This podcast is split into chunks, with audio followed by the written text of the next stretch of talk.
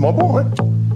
C'est pas fin. Picture this, I'm a bag of dicks, put me to your lips. I am sick, I will punch a baby bear in his shit. Give me lip, I'ma send you to the yard. Get a stick, make a switch. I can end the conversation real quick. Ça va, mon petit Marcel Très bien. Qu'est-ce qu'il y a Y'a rien, C'est Monsieur Septime qui veut mettre de l'estragon à la place du persil. Dans le mimosa Du persil et des oignons. Jamais d'estragon. Comment c'est pas bon C'est ce que je lui disais. Oh non, non, non, il disait de l'estragon. We will cut a frowny face in your chest, little wench. I'm unmentionably fresh, I'm a mensch. Get correct. I will walk into a court while it wrecks, screaming, Yes, I am guilty, motherfuckers, I am death. Hey, you wanna hear a good joke? Nobody speak, nobody get choked. Je vais commander une pile, une pile énorme de crêpes myrtilles avec plein plein de sirop d'érable. Moi, je voudrais du veau, du ragoût de mouton, du bœuf à l'étouffée. Un œuf à la coque, des frites et sacs saucisses. Start pumping your bunions, I'm coming, I'm the dumbest. Who flame throw your fuck shit to funyuns. Et pour boire, qu'est-ce que vous savez Oh, Ce que vous voudrez, cela n'a pas d'importance. Le tout venant a été piraté par les Roms. Qu'est-ce qu'on fait? On se risque sur le, le bizarre. Je meurs de faim, moi. Apportez-vous aussi quelques clapiotes. Pour picorer. Mais dis donc, on n'est quand même pas venu pour beurrer des sandwichs. Fuck out of here. Yeah.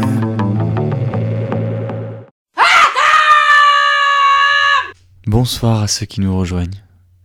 Vous êtes sur le 92 FM ou sur le www.prune.net et vous écoutez Jambalaya, l'émission de cuisine musicale et culturelle de Prune, tous les premiers samedis du mois à 21h.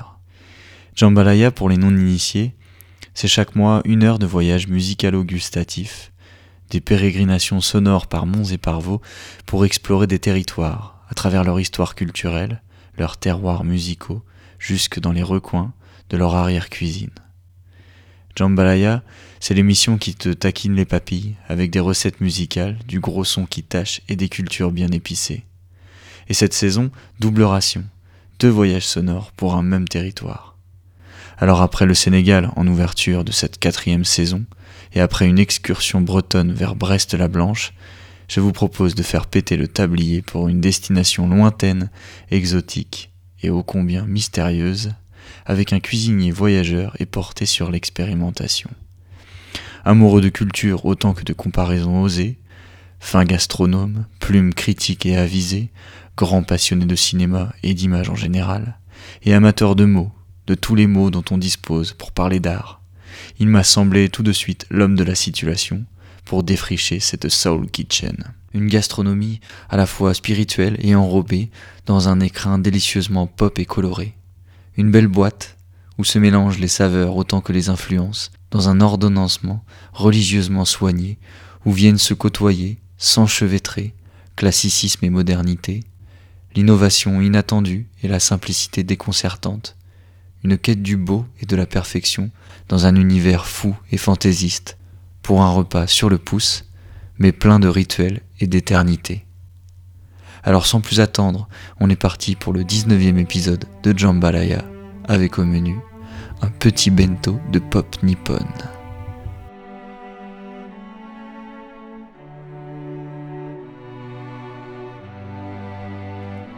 Premier voyage au Japon, c'était en 2016.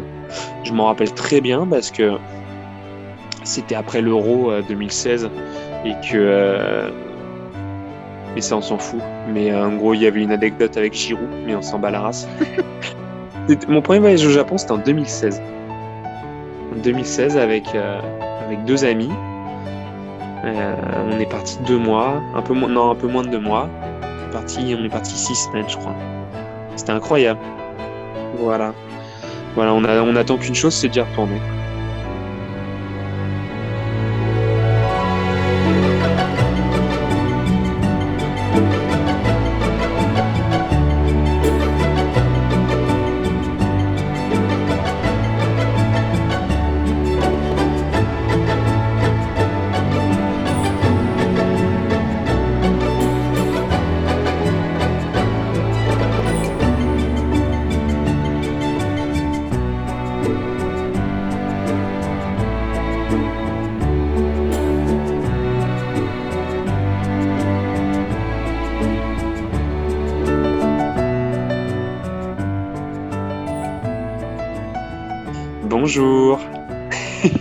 C'est ça qui est horrible.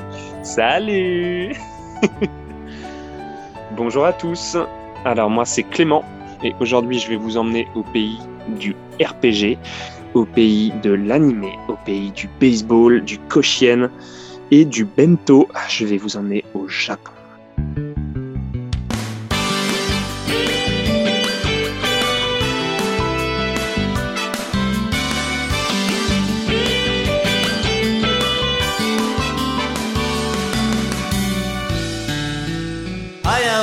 苦手なんだけど目覚まし時計に怒鳴られて今朝も向かいます。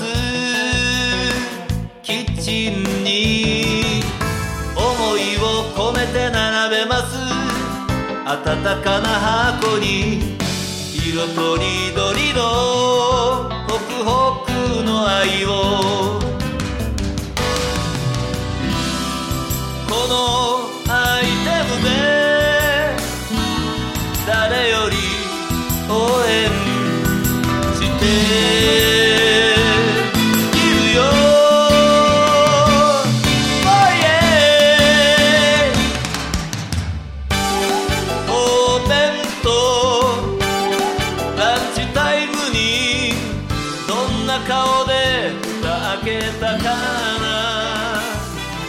Le, bento c'est le repas, c'est le, repas du midi euh, japonais.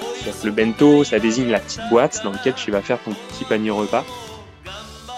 Sauf qu'en fait ils ont élevé ça au rang d'art, c'est que c'est tellement maintenant il y, a- une manière de faire le bento, enfin c'est une manière d'accommoder les restes et de les organiser de telle sorte que ça en plus ça, devient tellement beau que t'as pas envie de le manger. Et donc c'est très coloré, il y a, y, a, des bento, c'est sur plusieurs étages. Et parfois sur ces plusieurs sur, enfin, sur ces quelques étages, du coup, t'as, t'as, ça change. Tu, tu, tu passes des fruits aux légumes, en passant par le poisson, en passant par la petite friandise en dessert, si tu veux. Et le tout, le tout est décoré de telle sorte, c'est que maintenant t'as même des, tu vois, les onigiri qui sont les, les beignets de riz, on va dire, qui, est le sandwich japonais de base, on va dire. Bah maintenant t'as même des petits moules pour leur donner la forme d'un petit panda, ou des trucs comme ça. Donc c'est, c'est aussi, c'est très kawaii, on va dire. Pour encore une fois utiliser ce terme que je déteste. On lit dans l'Asahi Shimbun du 20 octobre une étude sur le problème des mannequins dans les grands magasins. En effet, une des premières choses qui frappe les visiteurs, c'est que les mannequins sur lesquels les femmes japonaises vont choisir leur robe ont l'allure et le visage européen. Tout en niant qu'il s'agisse d'un complexe occidental, l'auteur de l'article ne trouve pas de réponse convaincante et la question reste posée. Pourquoi les incarnations de la mode japonaise sont-elles des blondes au nez retroussé? Je n'ai pas beaucoup d'avis sur le, les mannequins? Mais enfin, il y a les mannequins qui sont blancs. Mannequin, mannequin, c'est pour, le- pour faire vivre les robes, simplement. Admettons. Mais par exemple, dans les pages des magazines, on voit toutes les annonces pour se faire euh, agrandir les yeux, redresser le nez. Et plus encore, paraît-il. Tout ça, c'est quand même pour se conformer à un autre modèle que le modèle japonais. Oui, c'est un peu à la mode parce qu'au Japon, on n'aime plus le visage tout à fait japonais. Par exemple, mon visage comme tout à fait japonais. Ton visage, il est tout à fait japonais. Ah, tu es démodé ah, en somme. Ah, c'est démodé. Et Il faut que je, je, je, je signe plutôt la période de Heian. Maintenant, comme mannequin vivent, on aime beaucoup les visages. Et funny, funny, on dit funny face. Funny face. Oui, moi aussi j'aime beaucoup ça. Et toi, tu n'as pas une funny face Je suis... Oh, je sais pas bien, mais quand même. Tu as une serious face Moi, je trouve pas tellement, franchement. Mon visage, c'est très japonais. Après quoi Très japonais. Ah oui, ça, indiscutablement. Je sais pas si tu as remarqué, mais quand tu ris, il y a tout ce qui se plisse là autour de ton nez et entre tes deux yeux. Tout se plisse à la fois. Tu sais Ça plie Ça se plisse. Ça fait des plis. Des plis des jolis plis. Des plis, là. Hein Des plis Ouais, des plis.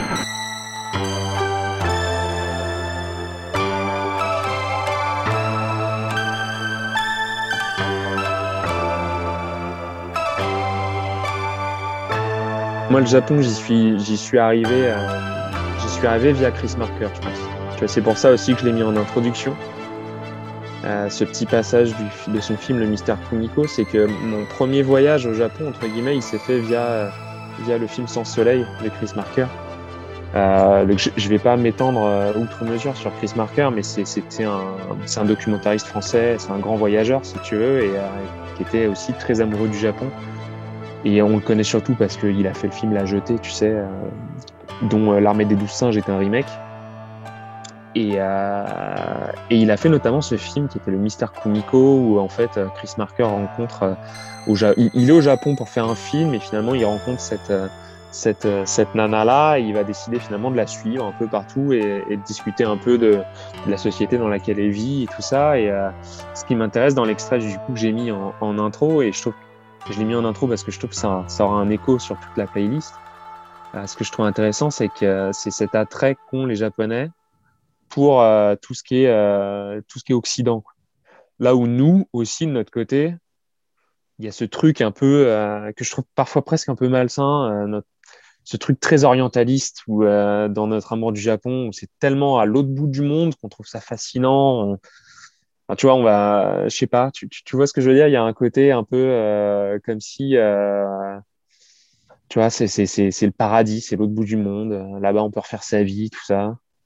Un truc un peu chelou comme ça et ça m'a plu aussi, hein, mais tu vois, quand tu, en, quand tu découvres pour la première fois les films de Miyazaki ou ce genre de choses, tu connais pas encore trop bien le folklore, les fantômes, les kami, les, tout ce qui est démons, sorcières et fantômes japonais, là, tout ça, c'est, comme ça que c'est, c'est passionnant, quoi. Franchement, c'est une passion, c'est une passion pour, pour la, pour, pour toute une culture, en fait, pour toute une civilisation. C'est que je me suis retrouvé aussi euh, à j'ai découvert Kenji euh, Mizoguchi, j'ai découvert euh, Yasuhiro Ozu. Bah, c'est des cinéastes euh, avec qui j'ai aussi. Euh, en fait, avant d'aller moi-même au Japon, j'avais l'impression de, de, déjà le connaître. Alors c'est un peu facile hein, de dire ça. C'est. Je pense que c'est le cas pour euh, beaucoup de personnes. Mais une passion pour le folklore. En fait, je me retrouvais beaucoup là-bas dans beaucoup de choses. Je, je, trouvais mon compte dans beaucoup de choses. Euh, que ce soit l'attrait, enfin que ce soit la culture euh, avec, euh, on va dire les grands standards pop de là-bas, donc les, les, les mangas, euh, les animés, le cinéma et la musique. Et après, voilà, il y a une passion de base, que ce soit pour, je sais pas comment dire, esthétiquement, c'est chez moi là-bas. Tu vois, c'est euh, là-bas on déroule les étampes. Tu vois, euh, là-bas y, y a, le temps, euh, il, défile pas de la même manière. Là-bas, on s'approche plus de, il y a plus une notion d'éternité. Là-bas, l'ennui, là-bas, il est pas le même. Le, là-bas, euh, les gens sont pas les mêmes non plus, si tu veux, euh, je pense que ce qui a quand même été mon lien euh, primordial avec le Japon, plus que le cinéma, c'est le manga. Parce que le manga, la particularité du manga, c'est quand même d'aborder les mille et une facettes, euh, les mille et un pans culturels euh, du Japon. C'est que moi, j'ai découvert le baseball japonais via les mangas, j'ai découvert la cuisine japonaise via les mangas. Je sais pas, on, on connaît très bien Taniguchi, par exemple, en, en France. Euh, bah là, ils ont réédité récemment, euh, par exemple, les balades du gourmet solitaire, tu vois, où vraiment il y a très peu de dialogue dans ce manga-là, où, où tu vois, tu vois le héros passer d'un restaurant à l'autre et découvrir et découvrir des, des, des mets différents. En plus de ça, on va dire que, euh, bah, toujours pour parler de cuisine, c'est que forcément, nous, le, le, sandwich, entre guillemets, on connaît dans la culture, dans les, que ce soit dans les films, dans la, dans la musique ou dans les dessins animés qu'on qu voit au quotidien. Euh, L'enfant, il, il, je sais pas, un enfant, il part à jouer, il a son Kinder, il a son sandwich, ce genre de truc. On connaît même le sandwich au beurre de cacahuète via le cinéma, veux, même si on n'en fait pas en France. Via les mangas, via les animés, tout ça, t'apprends à découvrir finalement euh, ce dont sont friands les Japonais en fait, et ce, qui compose leur quotidien, donc comme les onigiri ou les euh, les dango. euh, qui sont, tu sais, c'est des petites, des petites boulettes de mochi là, de pâte de riz colorées là, qui sont sucrées. Les daifuku, les mochi, les dorayaki, tu vois toutes toutes ces petits euh, ou, cette confiture de la confiture de fruits rouges là, de pâte non, euh, comment ça s'appelle cette confiture de pâte de riz là? Enfin bref, en fait c'est assez fascinant de voir que euh, avant même d'y avoir goûté, via le manga, moi j'avais déjà pu, on va dire. hum, bah, mettre un œil sur, sur ce que c'était tout ça quoi si tu veux et ça a été aussi ça a fait de ce premier voyage au Japon une sorte de pèlerinage au final. C'est que tu vas tu vas aller mettre tu vas te confronter à la réalité de ce que tu as déjà pu euh, imaginer quoi. Tu vas te confronter euh, voilà tu vas découvrir par toi-même euh, ce que tu ne connais que par la fiction quoi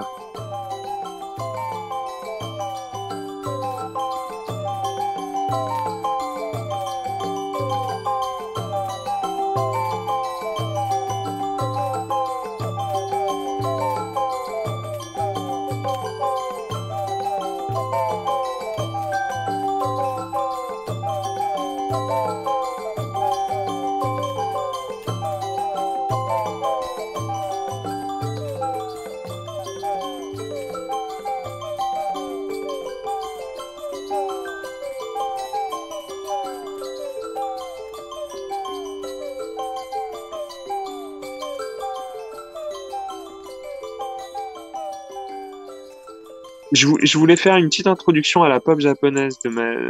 Quand je dis pop, euh, je dis pop au sens large. Euh, et je, en plus, j'ai voulu, mais j'ai pas joué la facilité. Je voulais un truc un peu chronologique, un peu thématique et tout ça. Le problème, c'est de faire une sélection. C'est terrible. Hein. C'est terrible.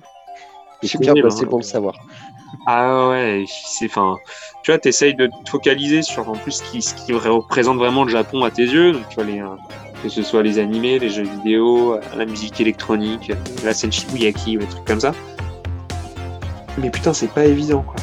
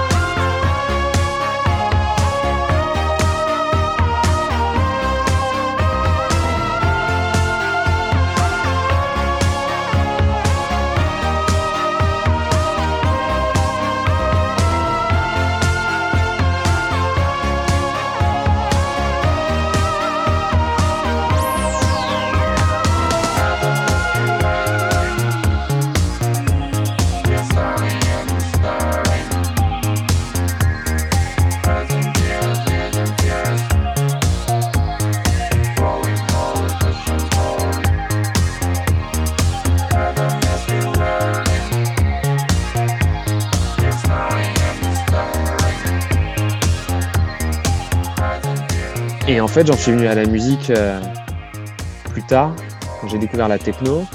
En faisant des recherches sur la techno, j'ai bien sûr euh, découvert Kraftwerk.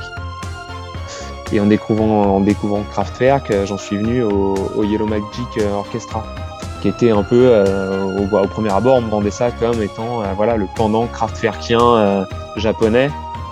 Euh, mais à grosse surprise en écoutant la première fois Ma- Magic Orchestra, parce que c'est, c'est, euh, t'as dû, je sais pas si t'as, dû écouter un peu, mais c'est, c'est très, euh, c'est beaucoup moins mécanique, euh, beaucoup moins euh, robotique, on va dire, euh, que euh, Kraftwerk, qui est euh, beaucoup plus, euh, beaucoup plus sucré dans sa composition. C'est, plus coloré, quoi. C'est, euh, il y a plus d'humour, c'est, c'est, c'est plus dansant, c'est plus, c'est plus fun, quoi.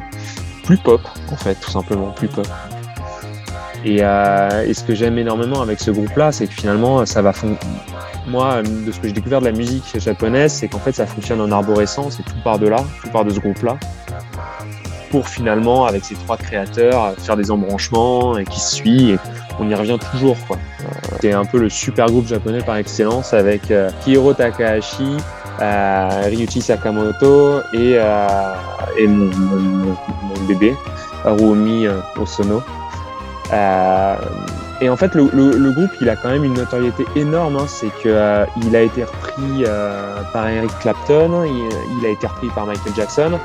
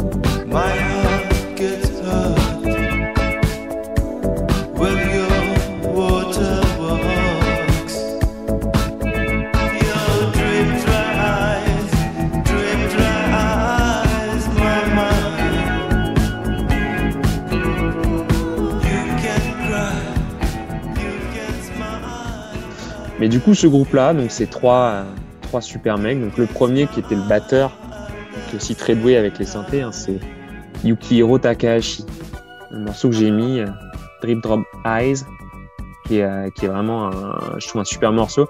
Et en fait, le Yellow Magic Orchestra et ces trois loulous là, ils ont un peu lancé ce qu'on a appelé euh, deux, petits, deux petits mouvements qu'on va appeler la, la, techno-pop ou la city pop.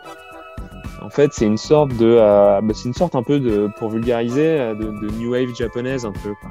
avec des sonorités très électroniques, mais des structures très pop aussi. Donc, on...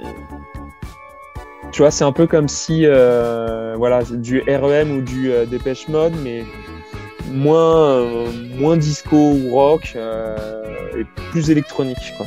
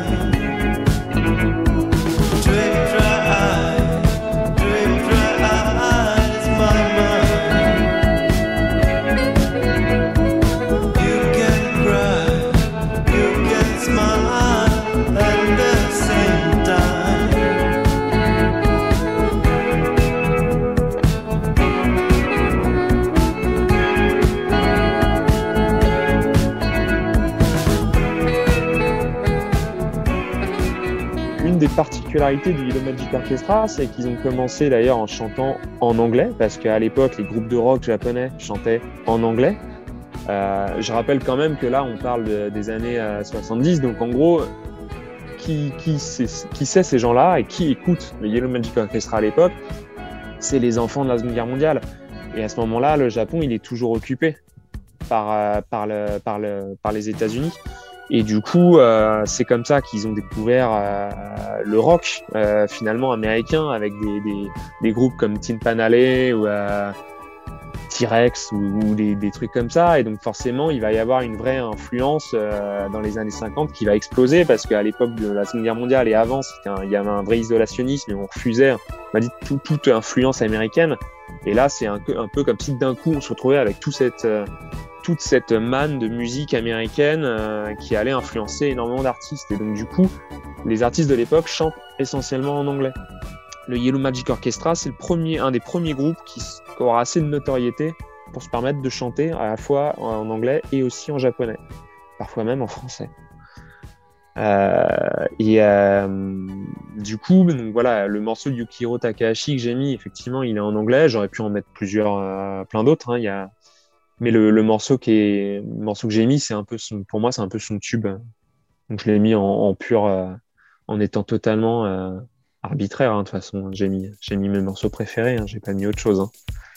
euh, ensuite et là moi je pense que c'est un de mes morceaux préférés euh, de, de l'histoire de la vie de la mort c'est le Sportsman de Haruo Miyosono qui est tiré de son album Philharmonie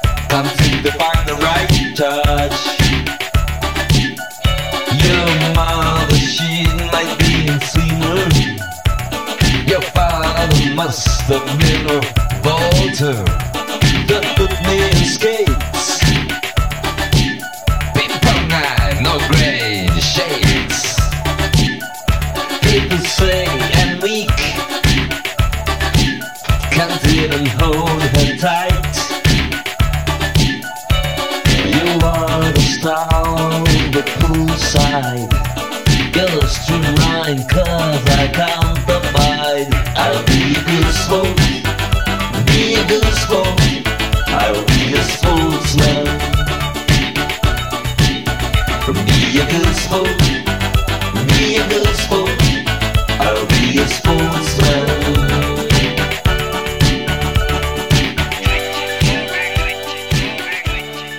Osono, quand je dis que c'est mon préféré, c'est qu'en plus de, ça, je trouve que c'est le mec le plus important, c'est peut-être le visage le plus important de la, pop japonaise euh, de ces euh, 60, 70 dernières années.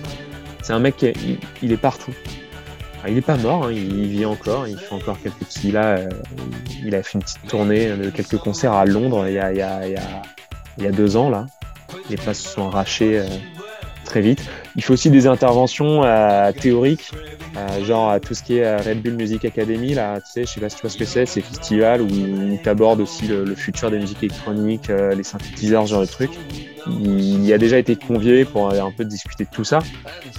Et si tu veux, c'est lui à la base qui fonde le Yellow Magic Orchestra. Euh, parce qu'à la base, ça s'appelait même Haruo Miyosono et le Yellow Magic Orchestra.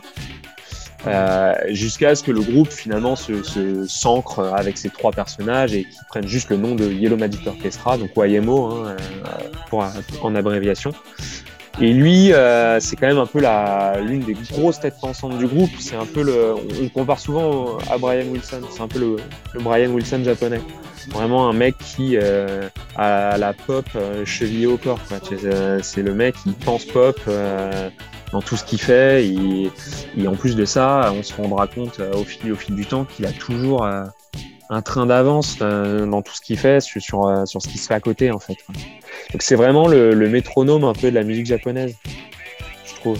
C'est vraiment lui qui va, euh, qui va guider la, la pop japonaise euh, jusqu'aux années 2000 en fait.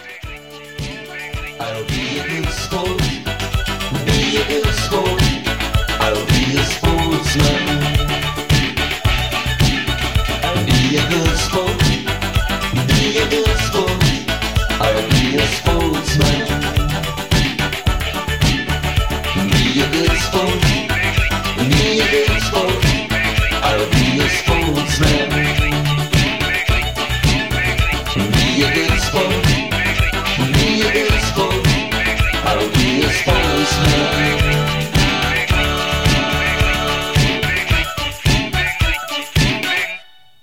Sono, il y a vraiment des périodes dans sa, dans sa carrière.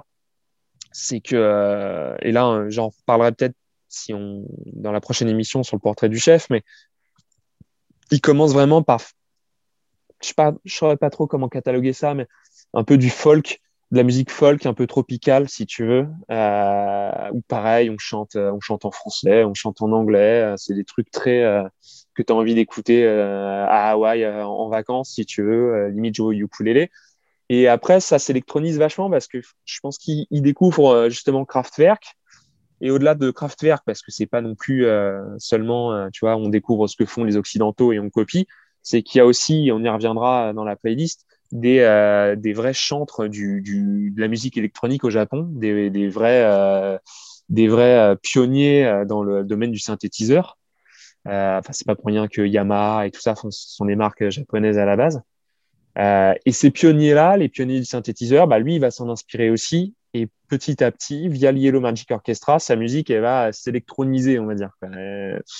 Et dans sa carrière solo, pareil, il y aura toute une phase où euh, ce sera vraiment un peu comme Takahashi euh, et Sakamoto, donc des albums de, techno, techno pop, city pop, dont est tiré par exemple ce, ce, ce morceau, la Sportsman, qui, qui donc du coup est tiré de l'album Philharmonie qui pour moi est le sommet de ce qu'on a pu appeler la, city pop.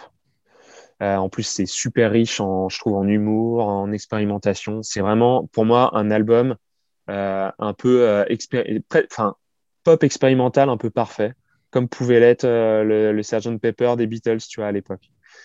Et sa carrière, ensuite, elle va prendre, elle va prendre plusieurs, plusieurs tournants. C'est que, pareil, c'est un, un grand pianiste, c'est un grand guitariste au sono. Il sait tout faire. Il va aussi produire des chanteuses parce que c'est un roi de la, un roi de la production. Il va en revenir à des musiques plus traditionnelles en réinterprétant des musiques traditionnelles japonaises euh, et euh, jusqu'à en venir à des musiques euh, très ambiantes. et pour l'anecdote, si tu veux de l'anecdote, il y en a une qui est, super, c'est que tu vois les enseignes de magasins Mubi? On a des enseignes de magasins Mubi en France. les magasins Mubi, c'est des trucs qui te vendent du mobilier et des, des, des trucs de bureau, des ustensiles de bureau avec une esthétique très japonaise. C'est une firme japonaise, un peu le Ikea japonais, on va dire. Sauf que ça vend pas des grands meubles. Et cette, euh, cette enseigne, elle a approché Osono dans les années 80 en lui demandant de faire la musique de ses magasins. Et ben, un grand mal leur en a fait, c'est que lui, il a pondu une cassette euh, avec des morceaux de 15 minutes euh, d'ambiance très perché, quoi, magnifique. Mais forcément, ils ont ils n'ont pas pu utiliser ça dans leur magasin, quoi. Donc, euh, ils en ont passé pendant un an ou deux, et puis en fait, euh, après, ils sont passés à des trucs un peu plus euh, traditionnels. Mais du coup, cet album-là, pour, pour, la musique des magasins Mobi, encore aujourd'hui, ça s'arrache sur Discog à des prix, à des prix incroyables, quoi.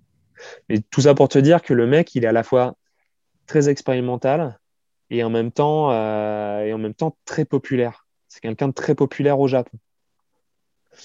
Euh, dans tous les groupes qu'il a pu produire, bah il y a le prochain morceau, que j'ai mis, Test Pattern, Souvenir glacé. J'adore ce morceau. Cet album-là, l'album de, Test Pattern, pardon, c'est vraiment un bel album. Et euh, en plus, là, c'est Souvenir glacé, donc euh, tu vois encore l'amour, l'amour japonais de la France. Et moi, j'adore les entendre chanter français. Je trouve ça, il y a, une fraîcheur, si tu veux, que je trouve très touchante. En plus, c'est rare de voir des, là, vraiment, je, parle à ma hauteur, j'en sais rien hein, de ce que je dis, mais j'ai l'impression qu'aucun pays n'aime autant chanter en français que le Japon. Enfin, outre la France, bien sûr.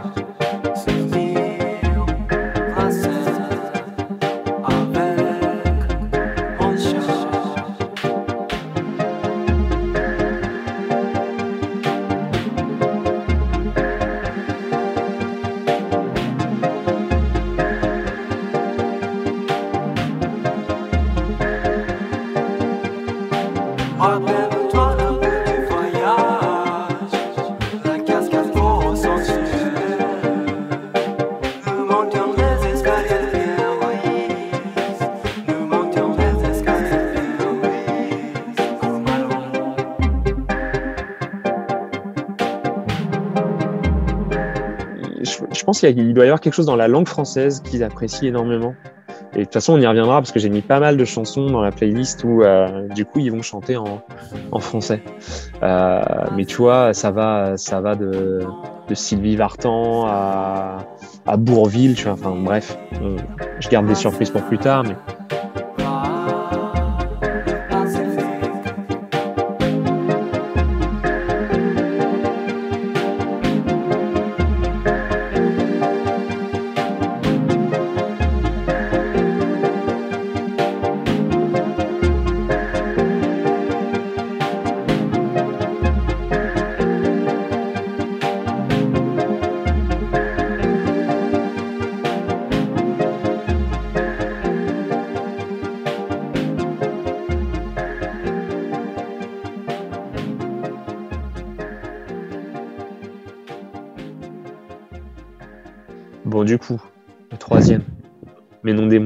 J'avance lentement, hein, mais bon, tu couperas. Furio, c'est magnifique. Na- Nagisa Oshima, on, on va pas parler de cinéma, euh, parce que sinon, après, tu sais, euh, j'arrive plus à m'arrêter, mais Oshima, c'est vraiment. euh, à cette époque, c'est le Jean-Luc c'est le Jean-Luc Godard japonais, quoi. C'est le mec, il a tout fait aussi, il a touché à tout dans le cinéma. En tout cas, euh, c'est le troisième larron du YMO qui fait, qui fait cette, cette BO, Ryuichi Sakamoto, qui est, euh, qui est le plus connu en France, enfin en Occident de manière générale. Sakamoto, c'est quelqu'un euh, qui est, alors, je sais pas si c'est le plus connu parce que le mec a aussi une formation classique, c'est un grand pianiste. Et qu'en plus de ça, euh, le mec, il s'est impliqué dans beaucoup de BO de films aussi. Hein. Mais même dernièrement, tu vois, il a été impliqué dans la BO de The, The, The Revenant avec DiCaprio. Mais alors, voilà, il, comme Osono, il a, il a toute une branche expérimentale, mais aussi une branche plus classique. Euh, c'est ce qui le rend aussi euh, super intéressant. Il est malade en ce moment, euh, Ryuichi Sakamoto. Il a, il a un cancer du pancréas, je crois. Donc j'ai peur que c'est j'ai peur que ces jours soient comptés. J'ai peur qu'il nous quitte dans l'année là.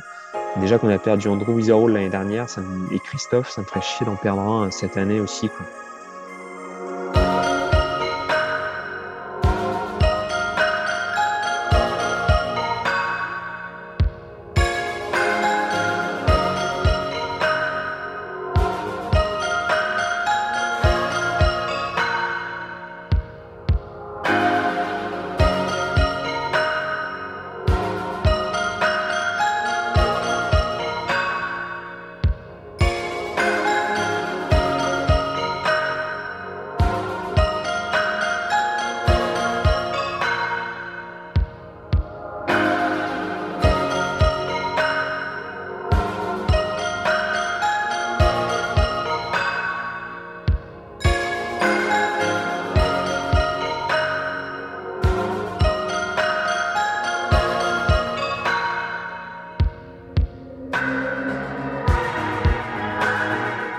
BO va énormément influencer Joe Hisaishi, il le dit lui-même dans ses interviews, hein, et je trouve que ça s'entend.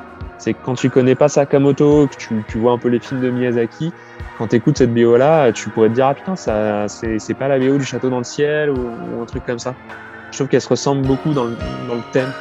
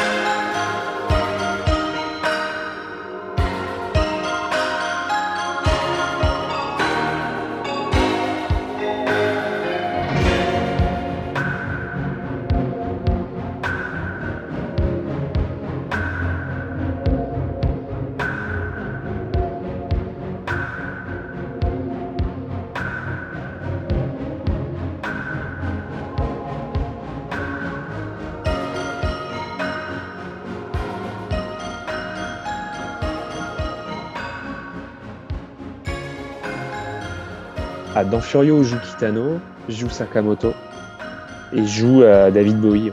C'est un prisonnier anglais euh, qui est euh, dans un camp de dans un camp de prisonniers en fait pendant la guerre au Japon. Il y a tout un sous-texte homosexuel. entre le, le, tortionnaire et le, prisonnier. C'est un film magnifique. Enfin, le summum, moi, ce qui m'aurait trop plu, c'est de voir un disque de David Bowie produit par Sakamoto. Ça aurait pu être incroyable. Ça se trouve, ça existe, mais j'en sais rien. Je suis pas un spécialiste de David Bowie. En tout cas, bon, parler des films, c'est bien, mais je pense qu'il faut qu'on parle des animés, parce que les, les animés, ça a quand même une place centrale dans la pop culture japonaise. Et euh, tu peux pas parler du Japon sans parler des animés.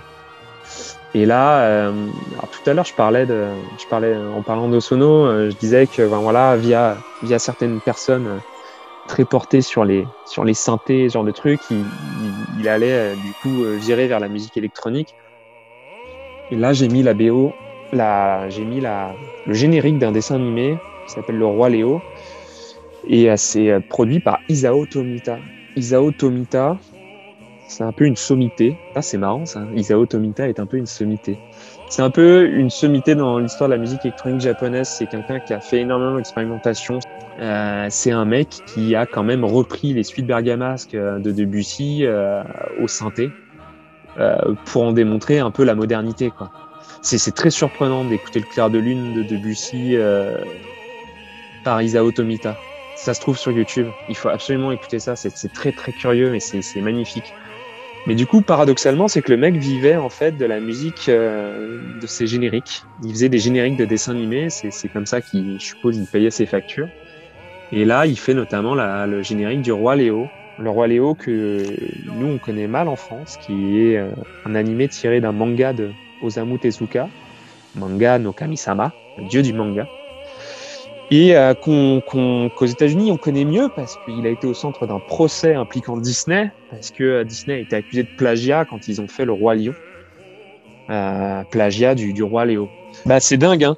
Mais le, ce qui est encore plus drôle entre guillemets ou, ou ironique, c'est que Osamu Tezuka, donc l'inventeur du manga moderne, euh, c'était qu'il avait euh, une source d'inspiration absolue dans sa vie, c'était Walt Disney. Euh, et ça s'est ressenti tout au début de, sa carrière. Et donc, du coup, euh, en plus de ça, il a, il s'est vite senti limité par le manga, donc le papier. Et euh, c'est lui qui a vraiment dynamisé l'animation japonaise dans les années 50 en, en adaptant ses propres mangas en animé, donc Astro Boy, Le Roi Léo, ce genre de choses, à la manière finalement d'un Walt Disney qui, pareil, vient à la base euh, du, euh, du strip du, euh, et, qui en- ensuite a produit des, des, des dessins animés avec Mickey jusqu'à produire ses, ses propres longs métrages. Du coup, le, le parcours est, est un peu le même. Et c'est marrant de savoir que de constater du coup qu'on en arrive en 94, euh, 93, Laura Lyon, à, à ce procès euh, pour plagiat. Quoi. Mais ce qui est surprenant, c'est même tu regardes le, le, la, la fiche, on va dire, du roi Léo, c'est un lion et son fils sur un rocher qui surplombe la savane. Donc, enfin, tu vois, c'est exactement euh, comme quand Rafiki euh, nous soulève le petit Simba. euh, c'est, frappant. tout ça pour dire que Tezuka, il n'a pas volé son surnom. hein. Je pense que là, chez Delcourt Tonkam, en ce moment, il réédite tous ses anciens mangas. Ces mangas un peu plus pour adultes. La vie de Bouddha, Asako, la vie des trois Adolphes. Franchement, c'est, même pour comprendre le Japon moderne, je trouve que c'est important de, de le lire. C'est magnifique. Pour peu que tu un peu la bande dessinée, c'est magnifique. Euh, pour l'anecdote, non, pour le fun. Le morceau d'après, je l'ai mis pour le fun. Pegasus Fantasy, Senseiya OST. C'est le générique des, Chevaliers du Zodiac.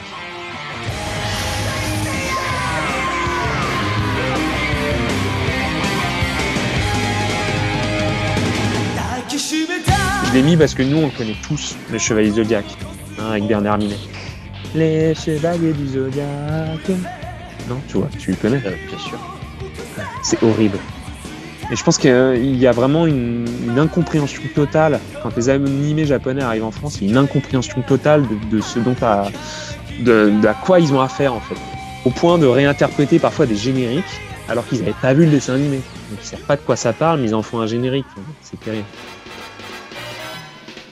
Mais bon, là, on a, là c'est du lourd, là. The Seatbelts, Tank. Ça, c'est la BO de Cowboy Bebop, ça. Okay, 3, 2,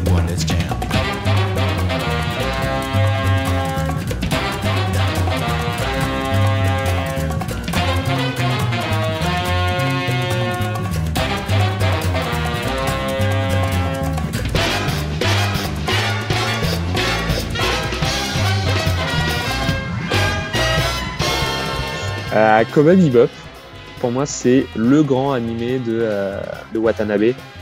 Euh, celui qui a aussi fait Samurai Champloo et qui plus récemment a fait euh, Terror in Resonance, tout ça. C'est des animés que je classe un peu différemment, c'est-à-dire que c'est pas des animés au long cours avec euh, 36 millions d'épisodes, c'est plutôt des animés avec un début, une fin. Généralement, le format c'est entre 26 et 30 épisodes de 20 minutes, avec une vraie direction artistique et, euh, et de l'ambition quoi, euh, esthétique. Et notamment, euh, pour moi, Bebop, si on parle de musique, on est obligé d'en parler parce qu'en plus de ça, la particularité de cette série, donc, qui est la première que, enfin, qui, que Watanabe fait avant Samurai Champloo, elle est qu'en gros, toute la BO a été constituée pour la série.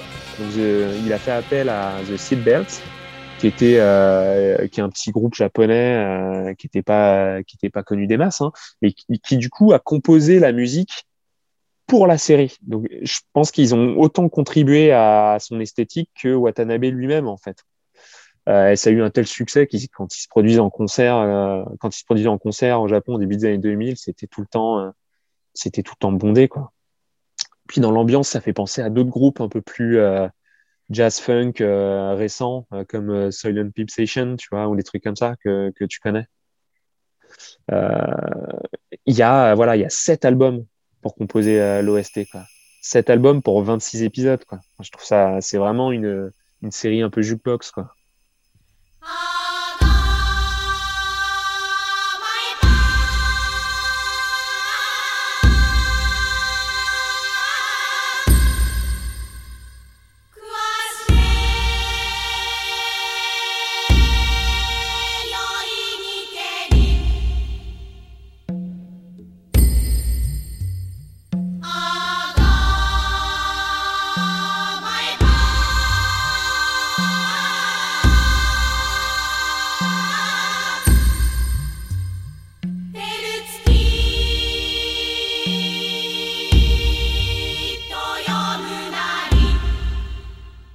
Ghost in the Shell, c'est, euh, je trouve c'est un film magnifique.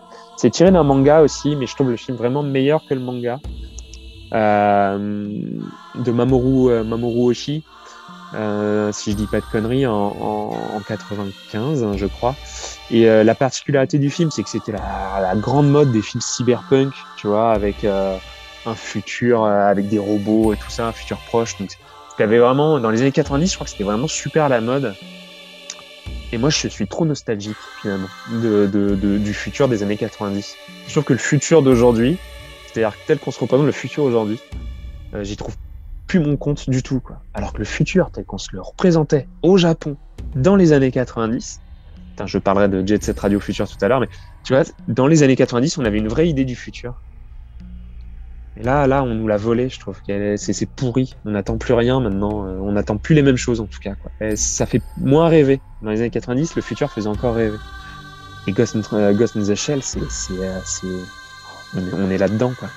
Ce qui est dingue, c'est que pour l'anecdote, Ghost in the Shell avait une BO donc fantastique. Hein, on peut l'entendre sur ce morceau-là, qui est le morceau d'introduction.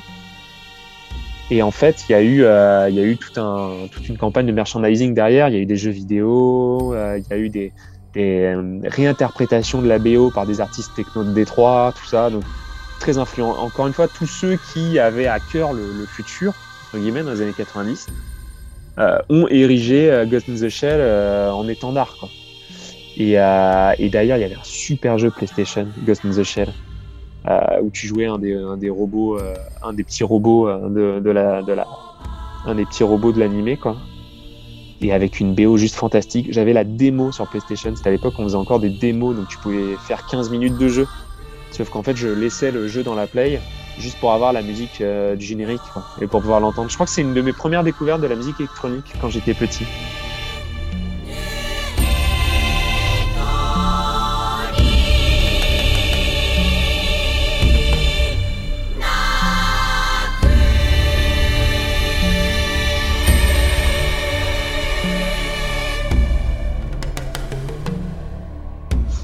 Et d'ailleurs, bah, on va en parler. On va en parler des jeux vidéo. Yuzo Koshiro, Street of Rage 2.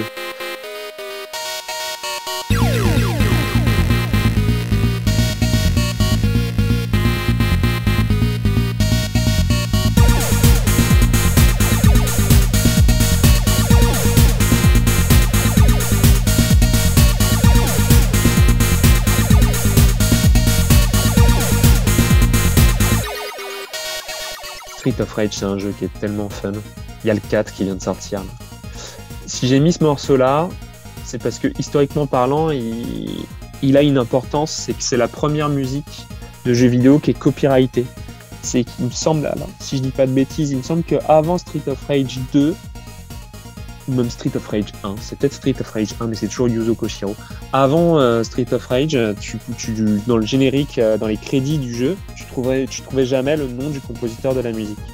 Là, tu lances Street of Rage, euh, qui a écrit Street of Rage, un jeu de machin, avec musique copyrightée de Yuzo Koshiro. Et ce morceau-là, c'est le, morceau du générique. Je le trouve génial. Euh, c'est une sorte de réinterprétation du String of Life de Derrick May en mode Techno Détroit, en, à moitié en 8 bits. C'est une boucle hein, qui se répète. Il y a 10 minutes de morceau, on va va pas tout laisser. Mais euh, je le trouve, je incroyable. alors le jeu, c'est des batailles de rue, comme son nom l'indique. Mais tu vois, avec cette musique-là, t'as l'impression, t'as l'impression d'être à Détroit ou à Tokyo.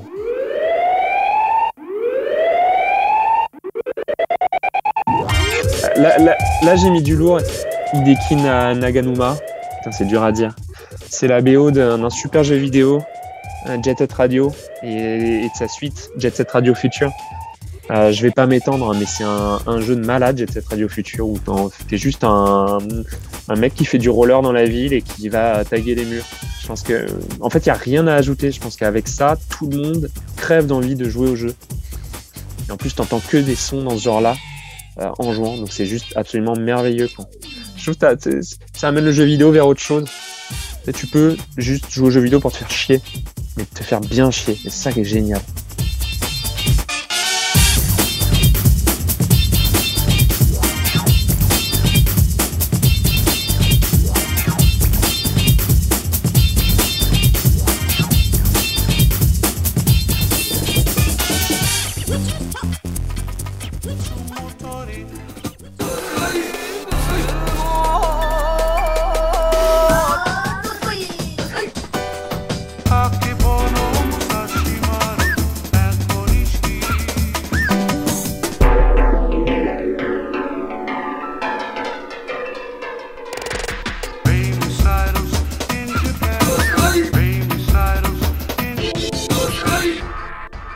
Génial en plus dans ce morceau-là et dans tout cet album-là, c'est que le mec s'amuse à mixer de la musique euh, traditionnelle japonaise avec de la techno. Donc là, on entend, par exemple, sur le morceau que je, que je vous mets là, c'est des chants traditionnels de, combat de sumo qui mixent euh, sur un morceau un peu, euh, un peu jungle, quoi.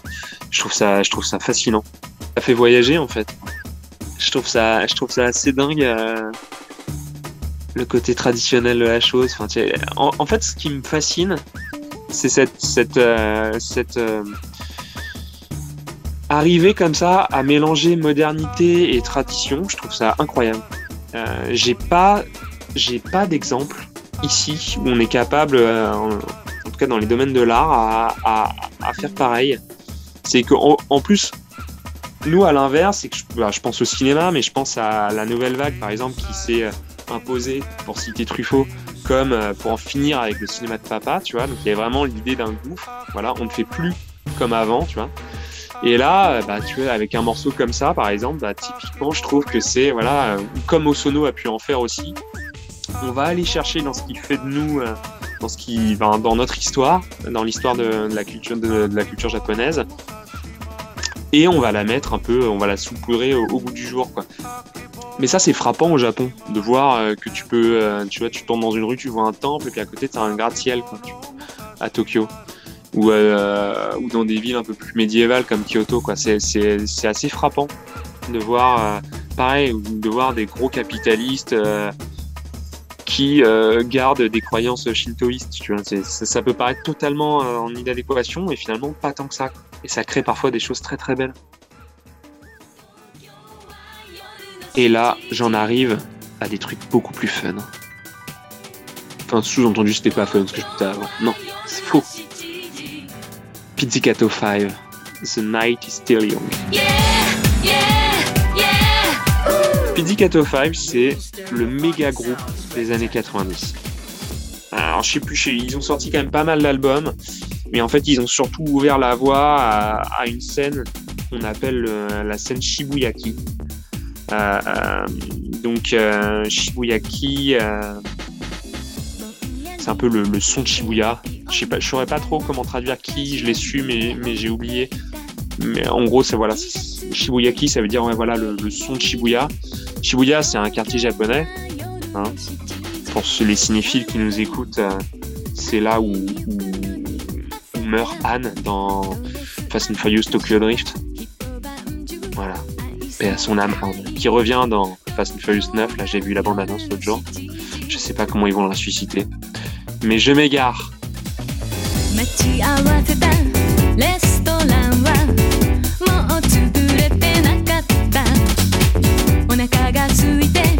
死にそうなの早くあなたに会いたい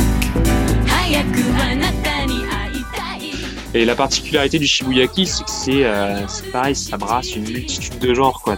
Ça, ça sonne un peu bossa nova, ça sonne house, ça sonne lounge, ça sonne jazz.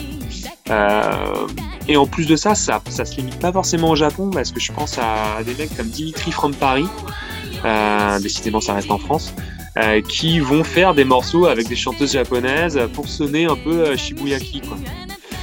Et c'est un peu le groupe qui a lancé la, qui a lancé la, la mouvance, si tu veux. Donc, qui était pareil, c'était des amoureux de la France, euh, c'était des amoureux de la pop, euh, de Serge Gainsbourg, de Phil Spector, euh, des amoureux du kitsch. Il y a toujours plein d'humour dans leur production, je trouve. Il y a, il y a, il y a, c'est un vrai, un vrai terrain d'expérimentation, en plus pour certains artistes.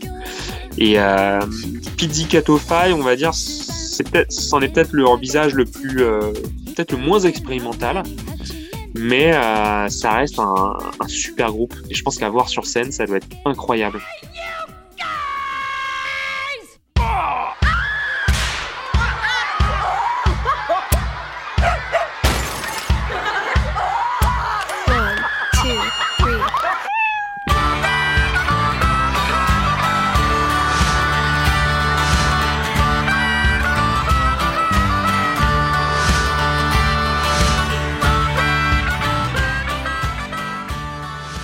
Terminer avec la scène Shibuyaki, avec l'un de ses fondateurs et ce génie qui est Cornelius. Cornelius, c'est le visage, c'est le, visage du Japon euh, dans le monde à la fin des années 90. Et notamment avec euh, cet incroyable album qui s'appelle Fantasma, euh, qui n'est pas son premier album, je crois que c'est son deuxième album, mais qui, a eu une, importance énorme euh, pour, pour les groupes de cette époque. Euh, Cornelius, c'est simple. Hein. Je pense que Osono là, euh, il faisait dodo à cette époque-là, et Cornelius a pris le relais. Pour moi, à ce moment-là, c'est peut-être le, plus grand expérimentateur pop euh, au monde, ou au moins au Japon. Si tu me demandes mon avis, c'est au monde. Et du coup, Fantasma, pour moi, c'est vraiment l'un des plus beaux albums du monde. Euh, je le mets à côté de Screamadelica euh, ou de Sgt Pepper, celui-là aussi. C'est vraiment un album incroyable et qui, pour le coup, euh, même si aujourd'hui ça a moins en moins de sens, alors je fais mon gros boomer là, mais si aujourd'hui ça a moins en moins de sens, ça vaut vraiment le coup de l'écouter du début à la fin, l'album, et dans sa globalité. Les... J'ai eu du mal à sortir une musique de son album parce que c'est vraiment un... tous les morceaux communiquent entre eux. Par contre, comme on est à la radio, moi j'ai toujours rêvé de mettre ce morceau-là, qui est le, morceau de fin de l'album, qui en fait se présente un peu, je trouve, comme euh, euh, un jingle radio, qui en fait va sampler euh, tout l'album et va reprendre des petits morceaux de chaque piste de l'album pour les mettre tous ensemble dans, un joyeux bordel, avec hein, forcément hein, le titre Thank You for the Music. Donc c'est à la fois merci à tous ceux qui m'ont influencé et qui m'ont fait rayonner jusque là. Mais l'album, l'album est tout simplement incroyable. Mais du coup, le Shibuyaki, c'est un peu l'image que je me fais, c'est d'un bon bento, si tu veux, quoi, qui, mélange énormément de couleurs, énormément de saveurs, et, euh, et dont le résultat est déjà très beau à regarder avant de, avant de le goûter.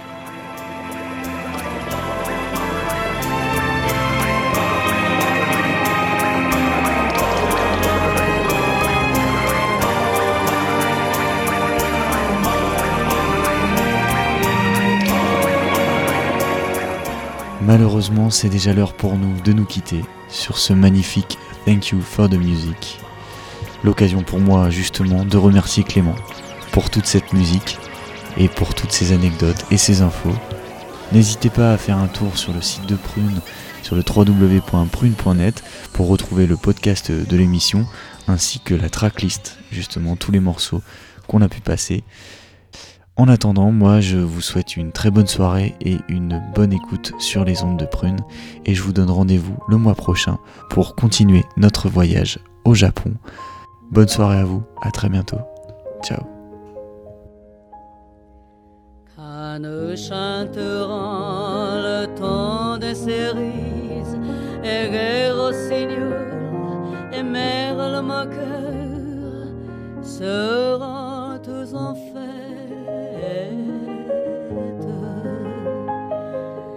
Belles auront la folie en tête et les amoureux du soleil au cœur.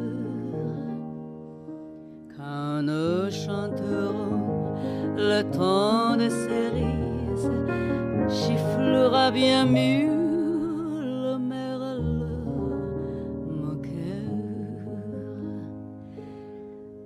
il est bien court le temps des cerises où l'on s'en va doux, qu'iront rêvant, dépendant d'oreilles. Cerises d'amour, au robot pareil, tombant sur la faille en gouttet